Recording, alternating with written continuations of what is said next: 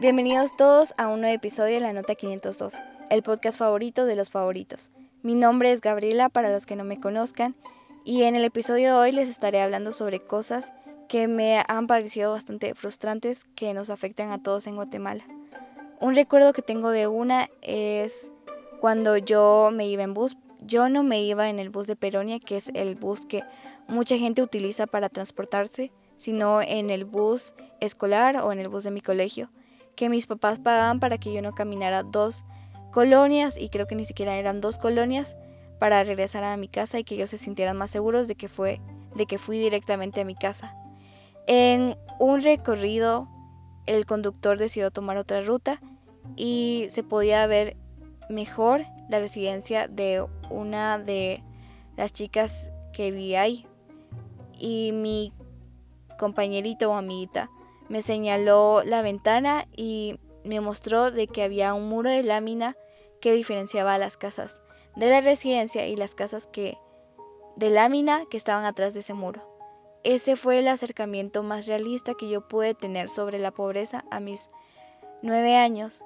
Luego uno va aprendiendo acerca de las necesidades y va aprendiendo que hay gente que realmente tiene unas muy diferentes a las nuestras y una cosa de la cual yo sé que ningún maestro me va a desmentir es que los niños cuando describen algo son mejores utilizando ejemplos que utilizando definiciones. Y cuando ellos están realizando un ejercicio del libro de sociales y les piden que describan la pobreza, mencionan el caso del niño que vendía chicles fuera del lugar donde sus papás lo llevaron a, a comer. Para mí, soñar no solamente es cuestión de imaginación, sino también de esfuerzo, ya que cuando una persona se le... Una persona crece en un entorno donde se te enseña a aspirar con un trabajo para lo suficiente necesario, soñar es un esfuerzo o un trabajo adicional para vivir. Además, un ejemplo que me encanta de esto es el caso de Julio Verne, que por si no saben quién fue o que escribió, él escribió un libro que me leía muy hace poco, o realmente muy hace muy poco. Él hablaba acerca de los viajes de la luna y él fue el primero en mencionarlos.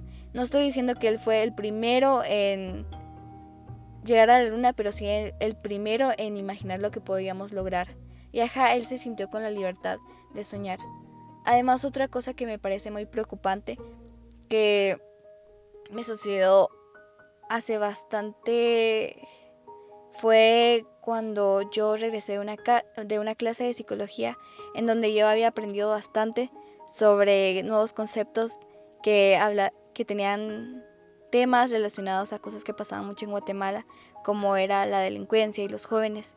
Y la persona que me estaba escuchando, que era mayor a mí, se comportó de una forma bastante cortante diciéndome que yo pensaba o que los jóvenes en general pensábamos que la salud mental era una cosa de moda y creo que no se debería desameritar a una persona por querer aprender sobre la salud mental y por saber por qué se comporta de una manera y la forma en que uno puede, llegar, uno puede llegar a influir en otras personas o impactar. Además, esto no solamente tiene que ver con si yo era enojada y ahora voy al psicólogo y ahora soy menos enojada, sino también con las personas que han sido no tratadas o mal diagnosticadas por tener un síndrome en vez de tener un brazo roto. Los veo en otro episodio, espero les haya encantado y los vemos a la próxima en el siguiente episodio de La Nota 502. Bye.